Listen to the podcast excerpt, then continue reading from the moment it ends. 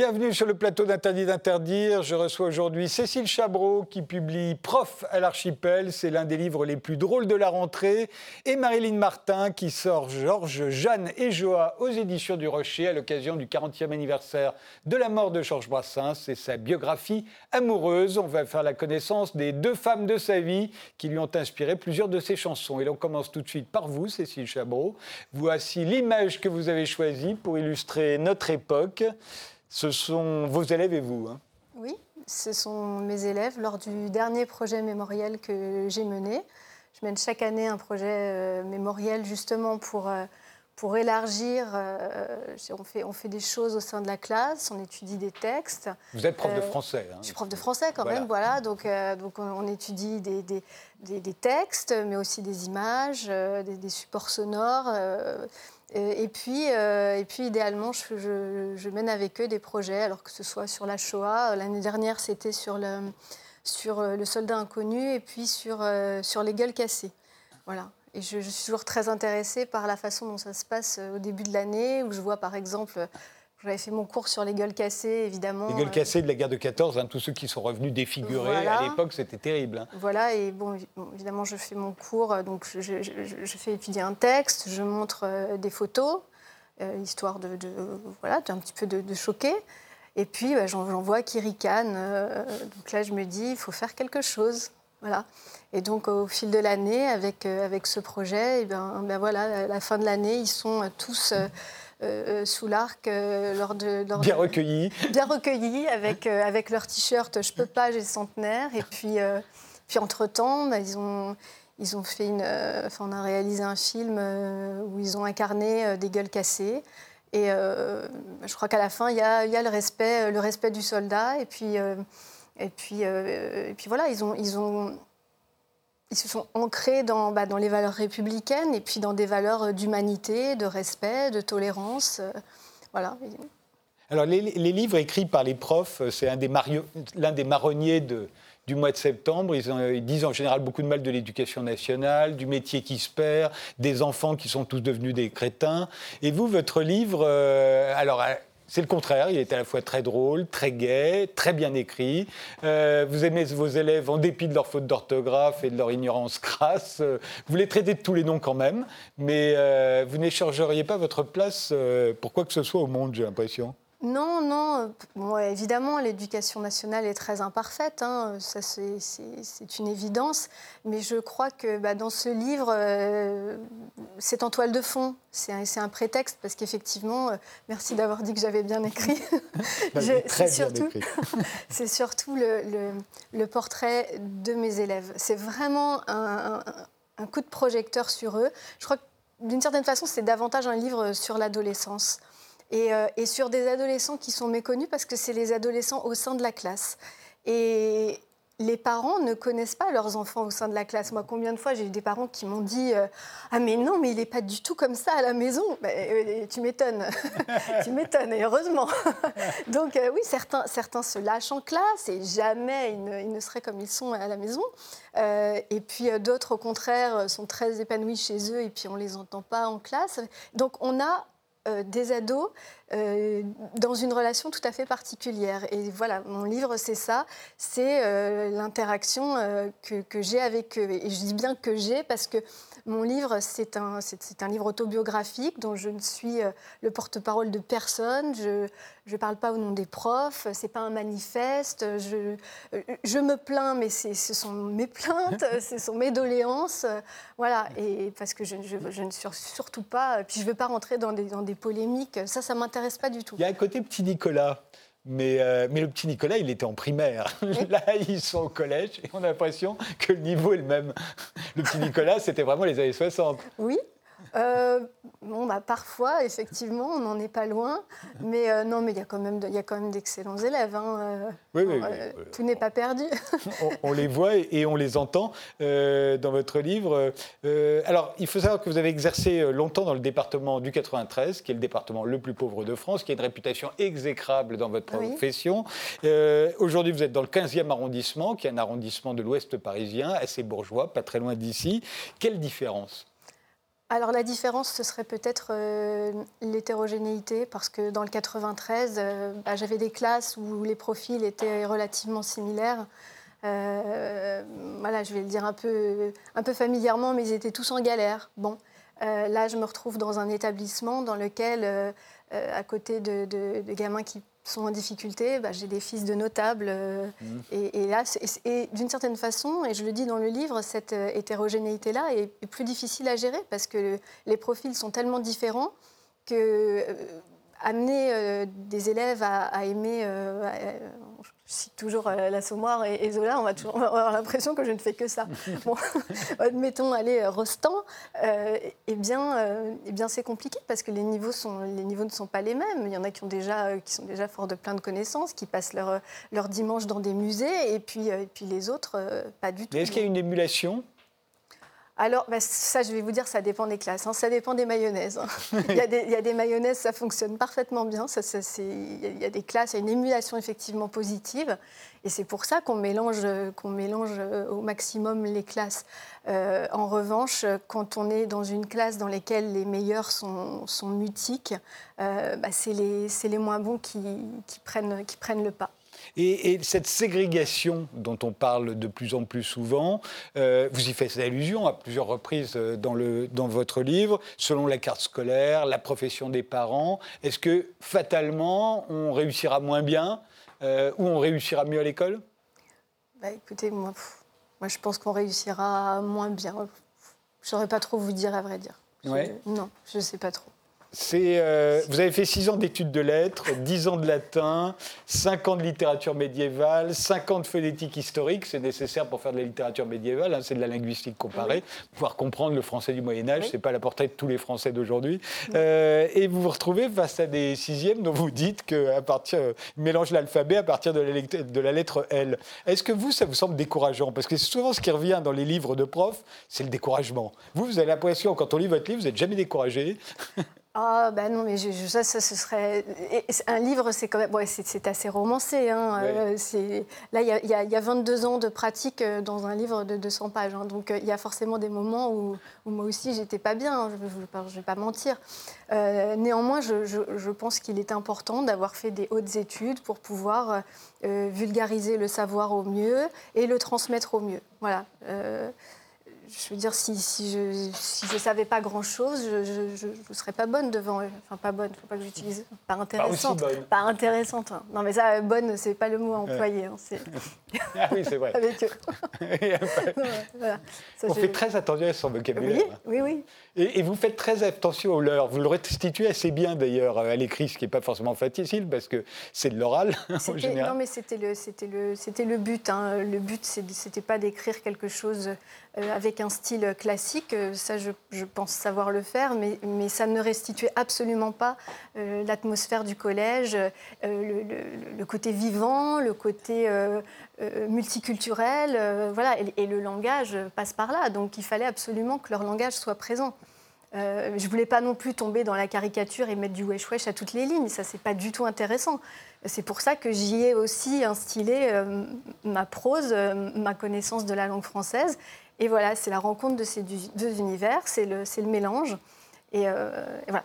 Tout à l'heure, quand euh, vous nous montriez la photo de vos élèves euh, sous l'Arc de Triomphe, vous disiez, quand vous, avez fait un, travail avec eux sur les gueules cassées, que ça les avait choqués. Et j'ai l'impression que vous aimez bien choquer vos élèves, les provoquer, au fond. Euh, alors, il y a deux exemples qui reviennent dans le livre. En le faisant étudier La Chevelure, qui est une célèbre nouvelle de Maupassant, sur un nécrophile, et en leur montrant l'origine du monde, le célèbre tableau de Courbet. Alors, qu'est-ce que vous obtenez avec ça? Mais ils, n'ont pas le monopole de la provocation, et c'est bien d'ailleurs qu'ils le voient. Parce qu'eux, ils veulent vous provoquer tout le temps. Oh, tout le temps, non, parce que là, ça y est, ils savent à qui ils ont affaire. en fait, disons que c'est. Mais souvent, oui, bien sûr, évidemment. Euh, mais mais euh, justement, par le savoir, euh, moi, je veux leur montrer qu'on peut être aussi punchy. Et quand je leur montre l'origine du monde avec. Avec le, le, sexe de femme grand ouvert, alors là, moi, je peux vous dire que c'est Là, ils sont tous catastrophés, choqués. Euh, Alors là, là, je les perds. pourtant, ils vont sur Internet. Mais, qu'ils mais, sont- mais c'est je le dis, dans, quatrièmes, voilà, hein, vous- je le dis. Vous faites ça en oui, quatrième. oui, je fais ça en quatrième, je ne fais Ouais. pas ça en sixième, qu'on Ouais. soit clair. Mais... Ils vont évidemment sur Internet, ils voient du Ah porno. mais ils connaissent, ils connaissent tous, hein, donc, euh, donc euh, cette espèce de, d'hypocrisie, euh, donc ils, me font marrer, euh, c'est, c'est- c'est à mourir de rire. Quant à, la chevelure, oui, je commence en, expliquant euh, ce qu'est la nécrophilie, ce qui me permet aussi de, parler de tout un tas de... alors je vais choquer, mais c'est pas, pas grave, c'est, le vocabulaire. On, parle dans tout, un tas de déviances sexuelles et on explique euh, voilà, les, racines, les racines grecques, les racines latines. Euh, alors là, voilà, ils sont, ils sont choqués, mais en même temps, euh, je, leur, je- je leur montre aussi à quel point, à quel point la, la langue est belle, quoi, à quel point l'étymologie, c'est, beau, euh, où est-ce que ça peut nous emmener, et, et ils finissent par être emportés aussi. Ils Et ça, ça marche quelles que soient les origines sociales. Oui, bien sûr. Bon. Mais ils sont, ils- en fait, ils, sont, ils sont tous pareils. hein. Ça, je le mets dans ma quatrième de couverture parce que j'y tiens. Euh, vous savez, j'étais la dernière fois, j'attendais. euh, j'étais dans ma voiture et j'étais devant le, le, le parvis d'un collège privé. Eh ben, je peux vous dire que les gamins du privé n'ont rien à, enlever, euh, à envier aux miens. hein. Je les entendais se- se- s'insulter, se, traiter de noms d'oiseaux. Les mêmes. les Il y a, il y a, euh, on parle très souvent de la violence qui monte euh, chez les enfants. Il y a une forme de, il y a une certaine violence hein, en permanence que, contre laquelle vous êtes obligé de lutter, Oui. à la fois verbale, Oui. mais physique aussi. Oui. Euh, mais on a l'impression qu'on peut la contenir. Vous y parvenez? Ah bah, la violence, euh, comment dire, la violence verbale, euh, oui, parce que surtout que la, la moitié des mots qu'ils emploient, ils ne- n'en connaissent pas le sens. Donc ils, balancent comme ça. Et alors, euh, je, mets cet exemple aussi dans le livre, quand je leur explique ce que c'est qu'un con, que c'est le sexe de la femme, alors d'un coup, là, cette, euh, insulte, euh, c'est terminé. Quoi. Voilà. Quand on avait, étudié avec les sixièmes la grenouille qui se veut faire aussi grosse que le bœuf, euh, et que je leur avais expliqué que c'était, enfin, ce qu'était une, une chétive pécore, euh, ils étaient tout contents euh, en sortant dans les couloirs de, de- de se traiter de pécore. voilà, donc de, C'était une insulte. Moi, je crois que j'étais petit. oui, oui, bah, on l'utilisait. Pécan, c'était le paysan. Oui, oui. Oui, oui, bah là, c'était, c'est, donc c'est une, une- une insulte qu'ils dont ils étaient, ils étaient très contents. Une nouvelle insulte à leur, à leur palmarès, donc c'était bien. Alors, dans votre livre Tout n'est pas rose, hein, euh, vous, euh, vous parlez des, des moyens qui manquent, euh, évidemment, euh, du nivellement par le bas, euh, euh, de la bureaucratie, du laxisme. euh, euh, C'est quoi les, les pires ennemis des profs, d'après vous? Enfin, de vous en tant que prof. Alors, de moi, mais vraiment de moi, hein, donc euh, les copains collègues, on ne s'excite pas, c'est moi. Euh, moi, c'est l'allègement des, des programmes. Parce que je trouve que euh, priver les enfants de- du savoir et de la connaissance, c'est la pire chose qui soit. Vous voulez dire, pour pas les traumatiser, euh, on va leur faire euh, apprendre des textes de rap plutôt que des fables de La Fontaine Oui, par mais au-delà de ça, on, euh, moi, je, je trouve qu'on leur fait de moins en moins apprendre de choses. Quand je vois, alors là, c'est pas ma matière, hein, mais quand je vois les manuels d'histoire, je trouve ça de plus en plus pauvre. Et, euh, et je trouve ça bien dommage. Et, et du coup, je ne suis pas tellement étonnée que dans l'actualité, on voit certaines, euh, certaines choses qui sont assez déplorables. Quand on voit des, des, des, gens euh, contre le vaccin euh, se, comment dire, défiler avec des étoiles jaunes, bon, bah là je me dis qu'il faut absolument restituer euh, euh, la connaissance et donc le respect, parce que vous voyez, hein, c'est extrêmement violent et irrespectueux euh, envers les victimes de la Shoah. Et moi, ils me savonnent la planche, ces gens-là, parce que je, fais des projets mémoriels, j'explique ce, que c'est que la Shoah, ce que c'est que la discrimination, où mène la discrimination à outrance. Et les manifestations, c'est ça. euh, et on, et on confond tout. Et Est-ce que les parents font partie de vos ennemis? Involontaires, bien entendu, mais certains peut-être, mais pas tous, parce que je, il faut quand même voir, euh, et ça aussi je le dis dans le livre, euh, il y a certaines situations qui sont tellement, tellement complexes et tellement euh, difficiles que on ne peut pas toujours condamner les parents. Moi, certaines situations, je ne sais pas comment moi-même je ferais. Donc non, j'ai pas envie de j'ai pas envie de. c'est un peu facile de, de, s'en prendre aux parents. Et les réseaux sociaux, alors on va dire c'est un peu facile, mais vous, vous dites que de, laisser aller les, enfants de moins de 13 ans sur les réseaux sociaux, c'est criminel. Et là, vous rigolez pas. Non, là, je rigole pas. Non, c'est vrai, je rigole pas. Et c'est vrai qu'au sein de la famille, euh, j'aimerais que les parents soient plus vigilants. Euh, néanmoins, euh, vous savez, je pense qu'il y a beaucoup de parents qui travaillent et qui ne sont pas forcément chez eux. Et je pense que l'enfant, il peut être au sein de sa famille tout en n'y étant pas, c'est-à-dire passer toute une nuit euh, sur les réseaux sociaux. Et en fait, il va être avec des adultes, les adultes de la société, euh, c'est-à-dire des gens comme vous et moi. Euh, enfin, vous et moi, on parle bien. je plaisante. Hein. Mais ce que je veux dire, c'est qu'ils vont se retrouver avec, avec des gens de la société. Et en fait, je pense que c'est les gens de la société, c'est la société tout entière qui devrait être davantage exemplaire. Parce que quand on va sur les réseaux, bon, c'est un peu poubelle. Quoi. Et voilà les les exemples qu'on donne à nos jeunes. Mais vous avez l'air de dire au fond que quand on leur reproche leur ignorance euh, aux, adolescents d'aujourd'hui, euh, on ne se rend pas compte à quel point notre société est un, manque de culture. Bah oui, bah oui. C'est pour ça que c'est pour ça qu'on a énormément de travail, mais c'est euh, c'est vrai que ce qui est un peu désolant, vous voyez, moi j'ai mes troisièmes cette année, j'ai quatre heures avec eux. J'ai 4 heures de français pour leur, pour leur inculquer tout ce que j'aimerais leur, tout ce que leur transmettre et leur donner. C'est pas beaucoup. Donc, euh, donc euh, ça aussi, c'est un, un, autre problème. Alors, vous n'êtes pas du genre dans le livre à dire c'était mieux avant. Vous avez même consacré un petit chapitre à cette question. Vous aussi, vous avez été une adolescente. Euh, néanmoins, en quoi, qu'est-ce qu'ils savent mieux que nous?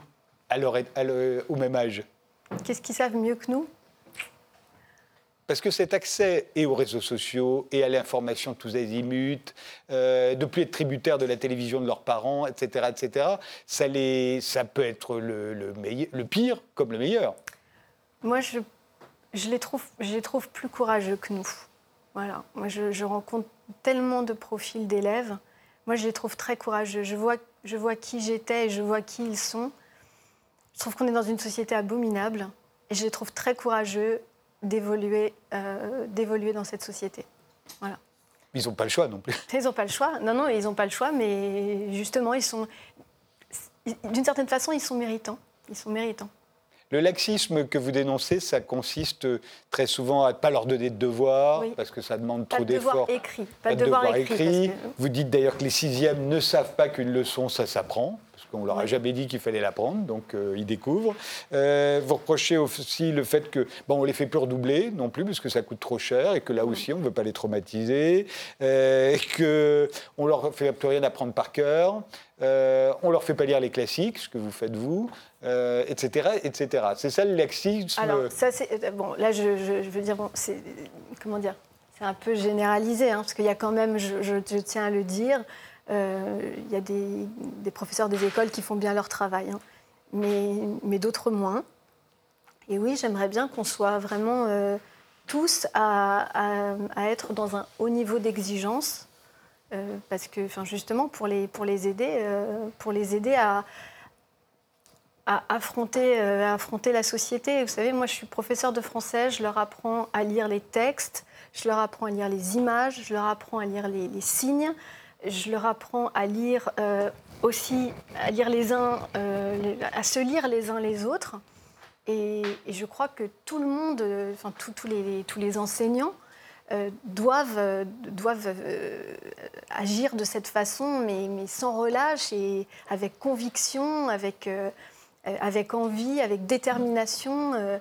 Euh, on est beaucoup à le faire, hein, encore une fois. Hein. Euh, vraiment, il y a, des, gens au sein de l'éducation nationale qui ne, qui ne, comptent pas, euh, qui ne comptent pas leur temps, qui ne comptent pas leur énergie, qui ne comptent pas leur argent, parce qu'on n'en a pas beaucoup. mais, mais, voilà, et qui, se donnent à fond Voilà, vous leur apprenez à écrire aussi. Euh, je me suis toujours demandé si l'orthographe, et, Dieu sait si l'orthographe est catastrophique aujourd'hui, et Dieu sait si vous nous faites rire aussi d'ailleurs sur cette question de, dans, votre livre. Et, euh, mais je me demande, est-ce que l'orthographe c'est si important? Le vocabulaire c'est important. Plus on a de vocabulaire, plus on va arriver à penser. Euh, et avec 30 mots de vocabulaire, on pense pas loin. Avec 3000 mots de vocabulaire, on pense beaucoup plus loin déjà, et avec 30 000 encore plus loin. Mais l'orthographe, est-ce que c'est si important que ça? Parce que vous, vous avez l'air de le regretter. À l'époque, quand vous étiez jeune, vous le dites dans votre livre, une faute d'orthographe, c'était trois points de moins sur une copie. Maintenant, surtout, il ne faut rien dire parce que ça va les traumatiser. Euh, est-ce que vous êtes sûr que l'orthographe, c'est si important que ça? Ah, Vous savez, moi, je crois qu'en fait, je suis de la vieille école. Je suis de la vieille école et, et, j'estime que la langue française est, trop belle pour qu'on pour, en enfreigne euh, les règles. Et, je trouve que c'est important d'apprendre des règles.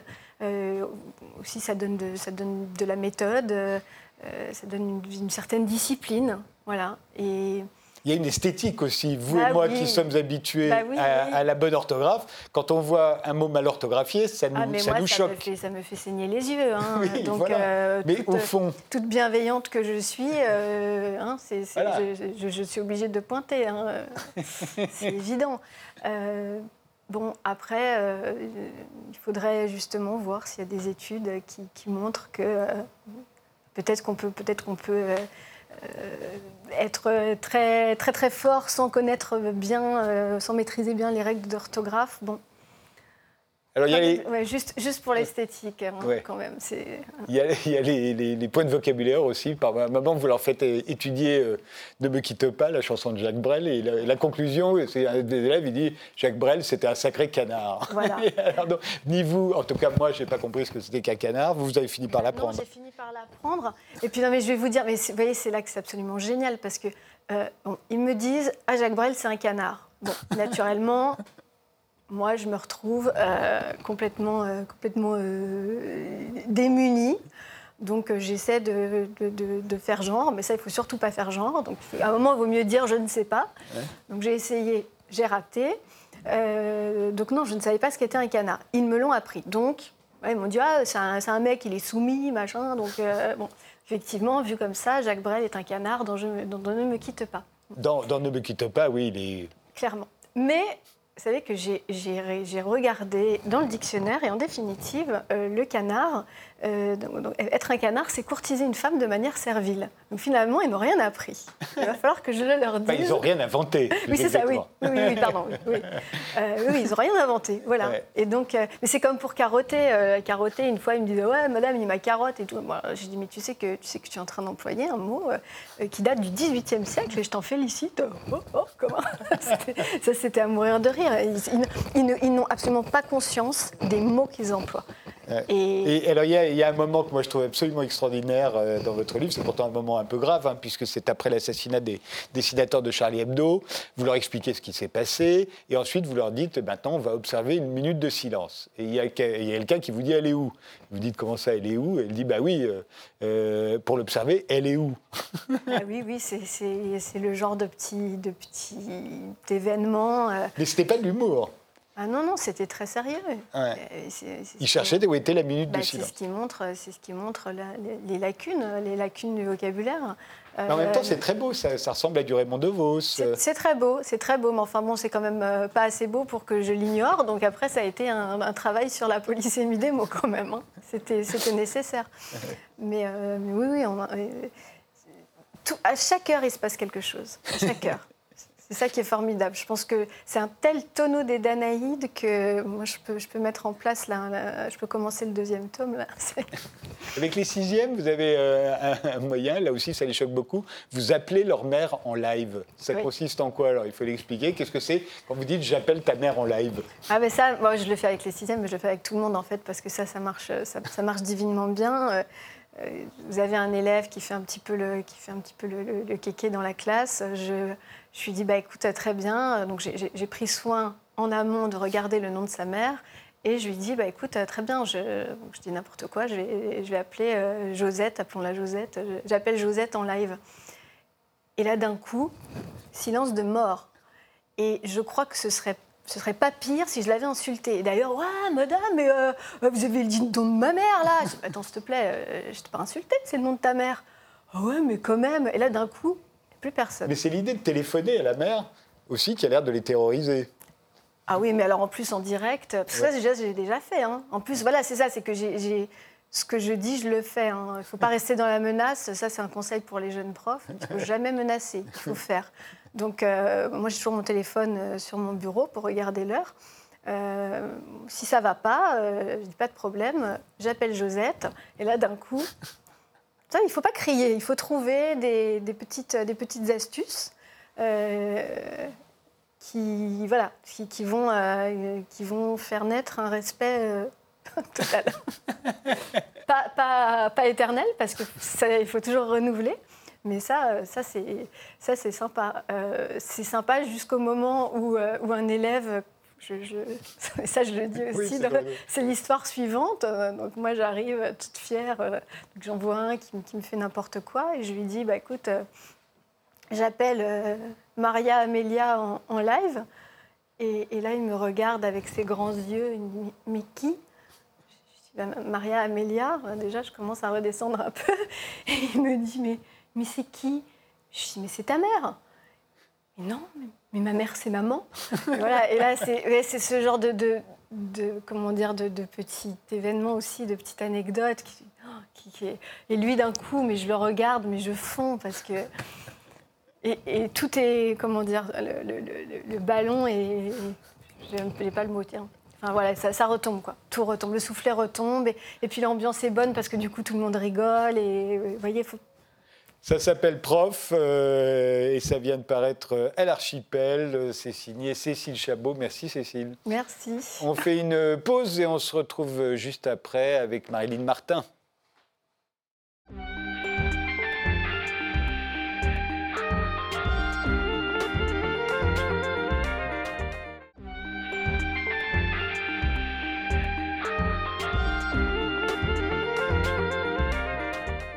En octobre, ce sera le centenaire de la naissance de Georges Brassens. C'est le 40e anniversaire de sa mort, le 29 octobre 1981. Il avait 60 ans tout juste.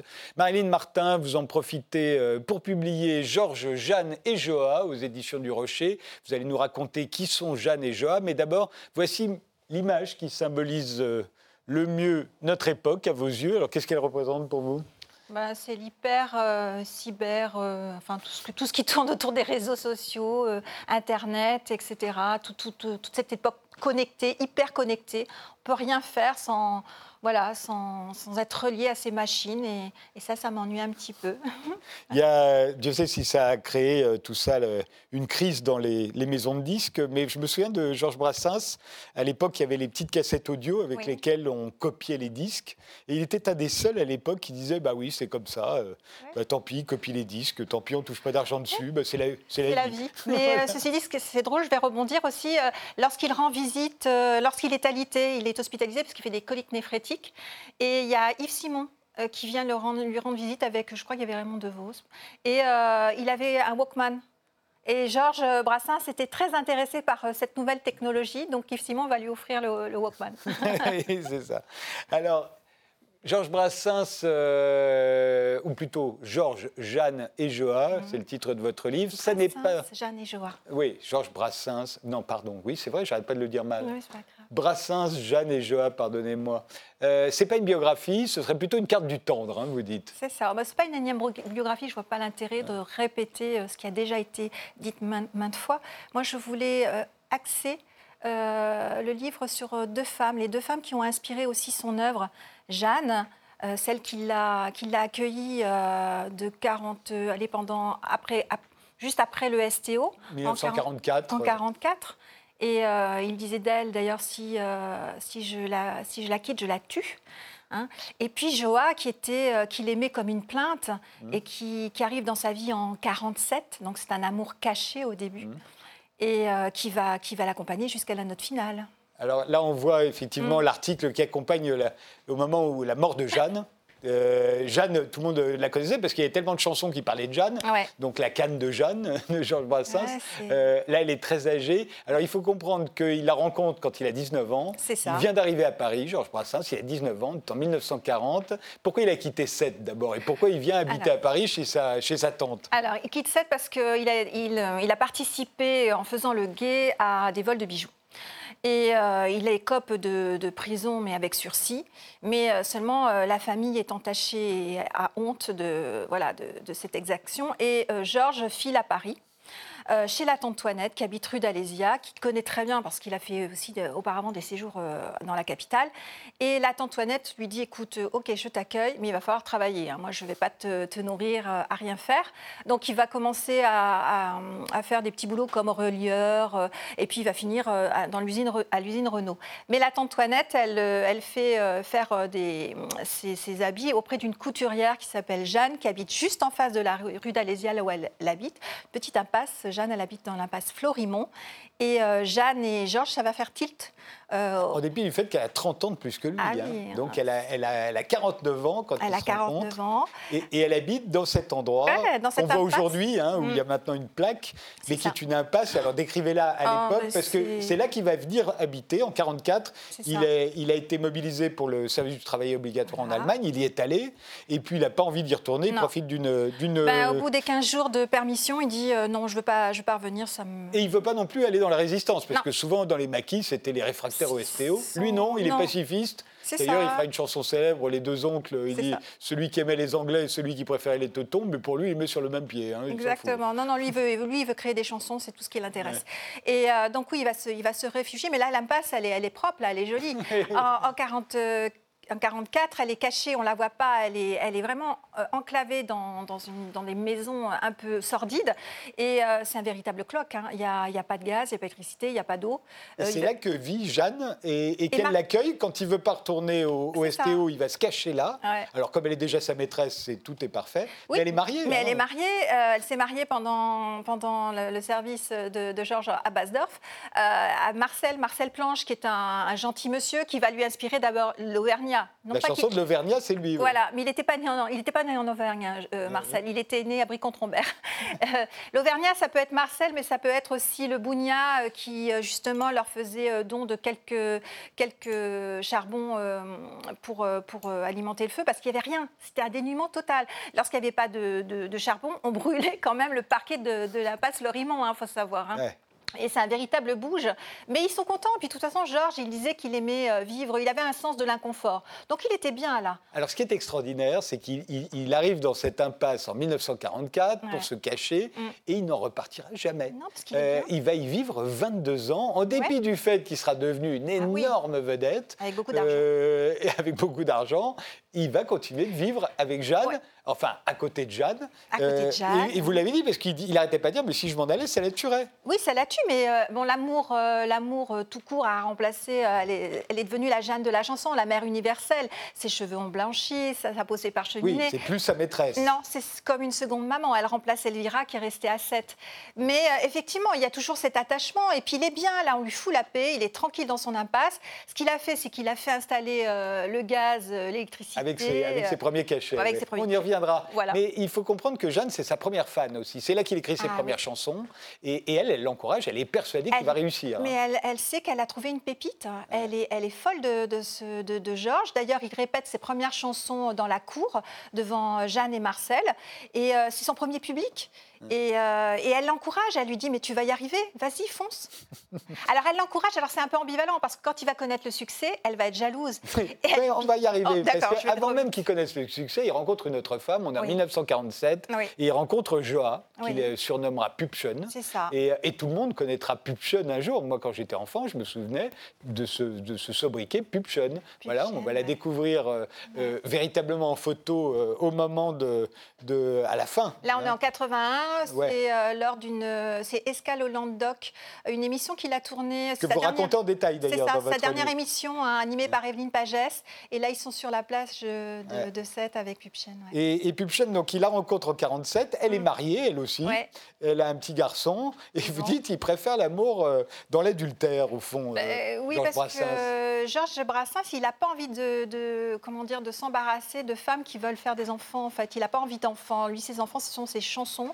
Et il dit toujours qu'il préfère aller euh, cueillir euh, les, les, pommes dans le verger voisin, les pommes euh, abandonnées et qu'elles tombent dans le, dans le pré et il, saura s'en servir avant qu'elles ne pourrissent, pour, faire, pour résumer. Donc, il préfère aller, voilà. Et d'ailleurs, elle tombe enceinte au bout de quelques mois.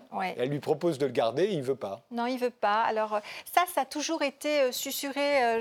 ça a été dit lors d'une interview sur France Inter il y a très longtemps, dans les années 70. Georges avec beaucoup de pudeur. Moi, je l'ai aussi repris avec beaucoup de pudeur dans mon livre. Euh, mais il lui fait la promesse de ne pas, de ne pas redemander, euh, voilà, de faire cette, cette sollicitation plus tard euh, à une autre femme. Parce que Pupchen est âgé de 10 ans, enfin 9 ans et demi de plus que Georges. Ouais. Il a toujours aimé les femmes plus âgées que lui. Hein, oui. Hein, c'est c'est comme ça. Ça, ça m'appartient pas. voilà. Et euh, au même moment, donc, il rencontre Pupchen, mais il vit toujours au crochet de Jeanne, hein, voilà, dans, la, dans l'impasse Florimont. Et euh, est-ce qu'il va y avoir de la jalousie entre les deux femmes? Alors, elles se connaissent, enfin, elles, connaissent leur existence. Elles ne se sont jamais rencontrées. Euh, Jeanne l'appelle, la surnomme son petit pot à tabac, son estonienne. et Joa, Joa Pupchen, elle, elle lui en veut un petit peu parce qu'il a toujours Jeanne à la bouche. Hein. Et Jeanne, parfois, pour, euh, pour euh, éviter que Georges se, rende à ses rendez-vous amoureux, parce qu'elle n'est pas folle, elle, elle lui cache son unique pantalon. Donc, à l'époque, il y a juste ce pantalon de ah velours que l'on voit là. C'est son seul pantalon. Hein, c'est son seul pantalon. Euh, physiquement, il est un peu hors la norme hein, parce qu'il a les cheveux longs. Il ne va jamais chez le coiffeur. il, il prend une allumette. il, voilà, il il coupe ses cheveux avec un, bout d'allumette, euh, voilà. Et euh, oui, il ressemble, il a un corps, il a une tête de gitan sur un corps de bûcheron. Hein, oui, il a vraiment un air de vagabond. Autant quand il arrive à Paris, il est plutôt dandy. Oui. Et puis après, c'est vraiment le vagabond, euh, bah, il le limite peu, oui, il n'est pas dans les normes, mais c'est un peu ça aussi qui a inspiré sa, chanson La mauvaise réputation. Hein. Oui. Voilà, donc euh, il, est, il les clous, mais c'est pas son, c'est pas son, il n'a pas envie, il a pas envie d'être à la mode. Lui, c'est faire des chansons. Alors, il vivra jamais avec Pupchen, euh, même quand elle aura divorcé. Oui, hein il ne vit pas sous le même toit parce qu'il aime la femme dans son mystère. Il n'aime pas être au quotidien avec une, femme parce qu'il dit qu'il n'a pas besoin d'assister à ses ablutions pour, euh, pour la découvrir et pour l'aimer. Alors, en 1952, c'est la révélation. Georges Brassens devient une véritable vedette. Tout le monde est à genoux mm. devant lui. Il faut dire, il est très original hein, euh, à ce moment-là. Et celle qui va permettre de le faire connaître, la voilà, c'est Patachou qui à l'époque une chanteuse très connue, qui non seulement va enregistrer ses premières chansons, mais en plus l'emmener avec lui, elle en tournée. Ah oui, en Belgique. Voilà. Et, là, évidemment, il y a une histoire d'amour entre les deux. il y a une comment ça se passe là? Il est... En voilà une troisième. Ah voilà une troisième. Et puis, euh, bah oui, comme euh, Cupidon a tiré sa flèche et il ne sait pas quoi faire, donc euh, bah, il, choisit la chanson parce que c'est ce qu'il veut faire. Donc, exit Jan, exit Joa, Patachou. Patachou rentre dans la, dans la danse. Et euh, ils vont rester un an ensemble. Alors Joa va mordre sur sa chic. Jeanne va faire des crises euh, de folie. Euh, d'ailleurs, on l'appelle la folle de l'impasse. Hein. Et, mais lui continue. Alors il envoie des cartes postales pour tenir informé ces, deux, ces deux dames. Mais bah, l'idylle va tourner court parce que Patachou va être appelée aux États-Unis faire une tournée et elle aussi, elle préfère sa carrière. Et il va lui offrir un petit sablier et il lui dira bah, écoute, quand tu auras assez de tourner ce sablier, ça veut dire que tu, auras, tu ne m'auras plus attendu et, euh, et que ce sera fini. L'histoire sera finie. Et là, à ce moment-là, il revient. Alors, chez Jeanne, de toute façon, c'est là euh, qu'il habite, mais chez il arrive à reconquérir Joa. Ah, ça ne va pas être facile, mais oui, euh, mais Joa, ça y est, elle a divorcé, elle est libre comme l'air, donc elle va le faire un petit peu lanterner. Et euh, bah, oui, il va retrouver euh, Joa qui va assister dans l'ombre, dans la pénombre. Alors elle disait, je ne suis pas dans son ombre, je suis dans sa lumière. Mais elle était toujours placée en concert, toujours dit, dit travée, enfin voilà, assise bien, loin de la scène. Et d'ailleurs, il lui avait dit, le jour où je serai connue, tu seras, tu, emmerdée, vraiment, c'était son, terme. Et donc voilà, mais elle l'assistait, elle le suivait dans ses tournées années, oui. Alors le jour où il est connu, on se rend compte qu'il plaît énormément aux femmes. Oui. Georges Brassens, c'est une sorte de sexe symbole hein, dans les années 50. Pour l'époque, oui. Et, vous le racontez, les femmes sont prêtes à n'importe quoi. Ah, mais, je, quand je raconte l'anecdote euh, de la femme qui s'est enfermée nue euh, dans, un, dans le coffre de sa voiture, ce qui ne lui a pas du tout plu, mais vraiment pas, parce qu'il avait, il était pudique, hein, Georges Brassens. Hein. il y avait aussi des, des, femmes qui... il y a l'anecdote d'une femme qui vient le, le voir dans sa loge et qui lui dit Fais-moi un enfant. Et ça y est, j'ai calculé, les dates sont bonnes, il faut que tu me fasses un enfant. Et euh, Georges lui dit, mais attends, avec, tu as vu l'âge que j'ai, on pourrait faire qu'un brouillon. Est-ce qu'il va rester fidèle? Fidèle à ces deux femmes? Oui. Certainement, on ne lui connaît pas d'autres histoires, au fond. Non, mais moi, ça ne m'intéressait pas de savoir. Oui, vous n'êtes pas allé enquêter non plus. Hein. Non, ce n'était pas, pas, le but. Moi, je voulais remettre euh, en lumière euh, l'histoire de ces deux femmes qui avaient inspiré son œuvre et euh, qui avait été, euh, qui était, ouais, même si Jeanne est devenue euh, la mère universelle, comme je le disais tout à l'heure, elle était vraiment, elle l'a pris par la main et il sait très bien ce qu'il lui devait. Et, d'ailleurs, il le disait, hein, jusqu'au bout, jusqu'en 81, il disait mais Jeanne, je lui dois tout, tout. Et il était très amoureux d'elle hein, au début. Quand il est jeune, il a, elle a 30 ans de plus que lui, mais il est très très amoureux. Mais quand hein. il part, il revient sur 7, il quitte Paris avec le flot des réfugiés en 40. En 40 il lui écrit en cachette et euh, il lui demande d'ailleurs, quand euh, il l'appelle ma Jeannette, il créera une chanson qui n'a pas été publiée pour ma Jeannette. Et euh, il lui demande de, de, de qu'elle lui réponde chez son ami Henri Delpont à 7. Ouais, c'est une idylle. Alors, quand il va commencer à gagner de l'argent, ce qui est très rapide, hein, puisque son succès est immense, mm. euh, à ce moment-là, bah, les premiers qui en profitent, c'est Jeanne et ah Marcel, son mari, puisqu'il va installer l'eau, l'électricité, Il va réunir euh, les deux, les deux, les deux euh, appartements mitoyens. Il y a un appartement mitoyen à l'impasse, là, à la, maison. voilà. Il va réunir ces deux appartements pour n'en faire qu'un. C'est-à-dire bah, qu'il rachète les appartements pour qu'ils aient plus de loyer à payer. Exactement. Marcel va pouvoir vivre une retraite tranquille. Il lui achète un vélo, lui dit allez hop, euh, va promener dans le quartier et puis euh, ça te fera du bien et tu, vas maintenant te poser. Euh, Jeanne peut se faire soigner parce qu'elle était quand même, c'est comme une indigente, hein, il vivait de rien. elle, faisait les, fins de marché de la rue d'Alésia.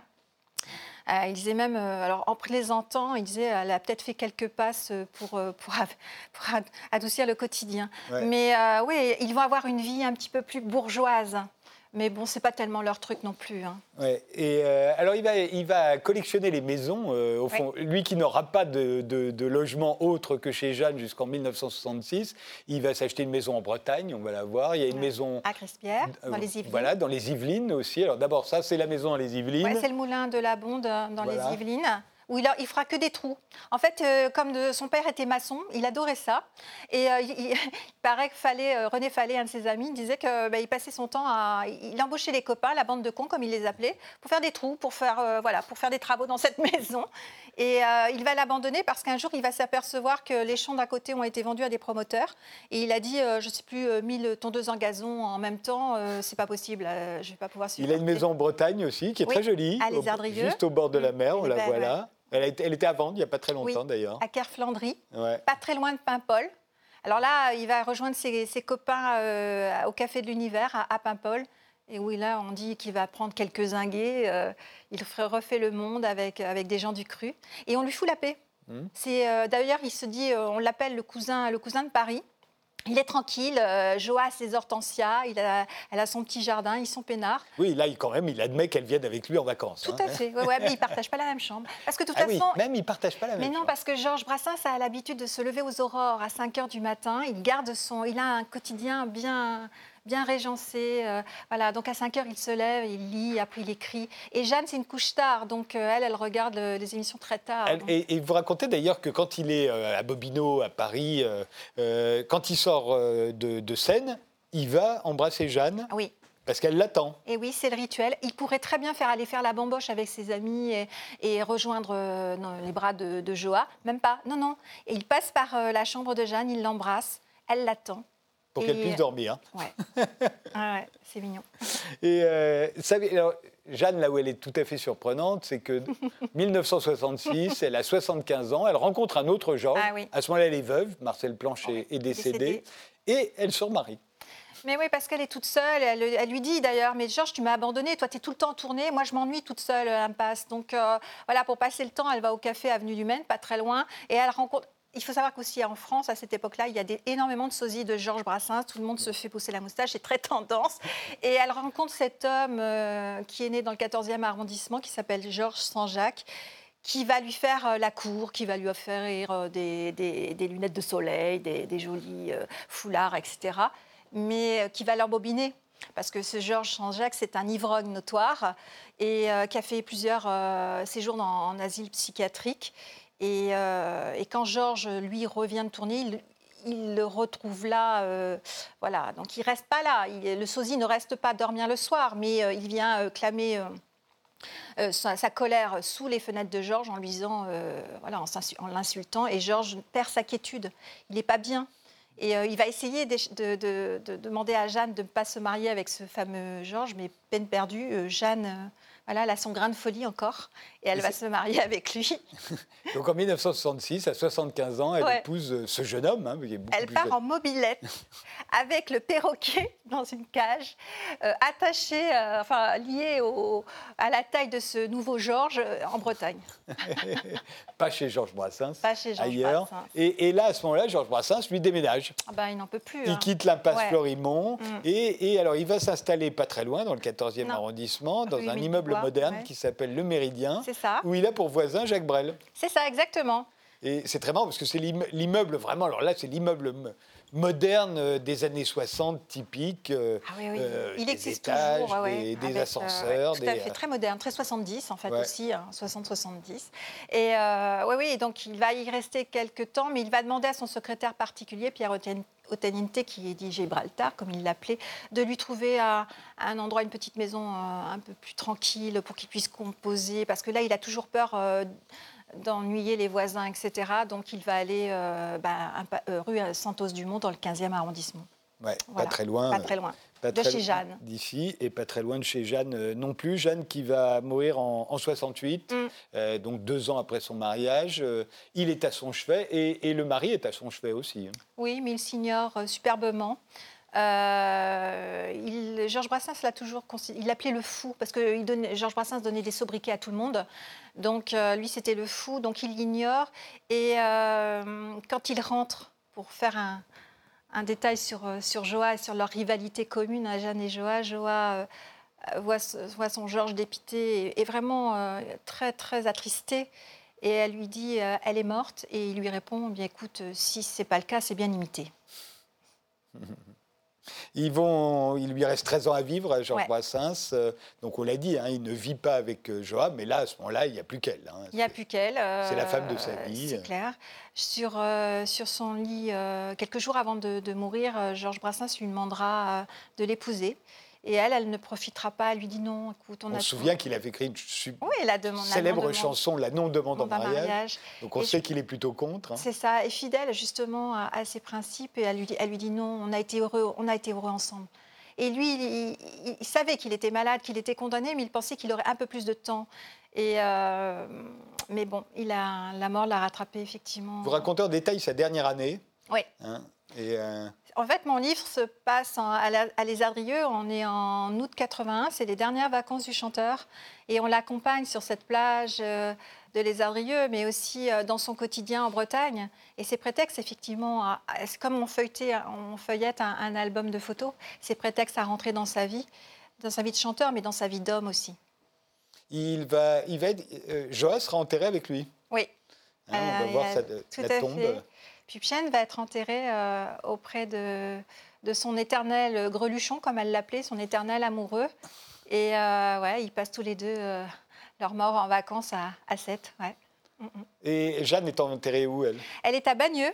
Je suis allée lui dire bonjour l'autre jour avec Marcel Planche. Ils sont enterrés tous les deux dans un cimetière de Bagneux. La tombe est entretenue. Il y a un joli cœur en pierre posé sur cette tombe. Et lui est enterré à Sète, mais pas dans le cimetière des riches. Hein. Non, cimetière du Pi, qui s'appelait le cimetière euh, des pauvres, ou le dit le Ramassis.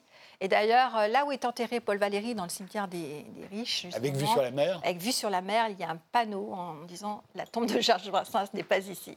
Voilà.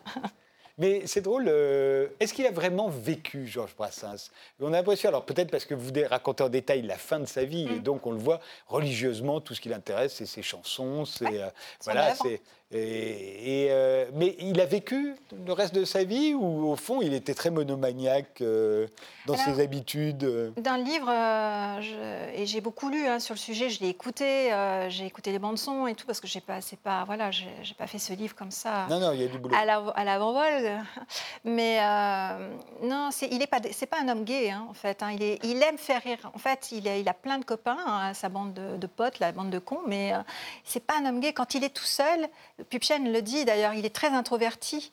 Il, est, euh, il, passe son temps, il lit beaucoup, euh, il réécrit, il écrit, euh, mais il est très taciturne. Il n'est pas, c'est pas un, type vraiment, c'est pas un joyeux de hein.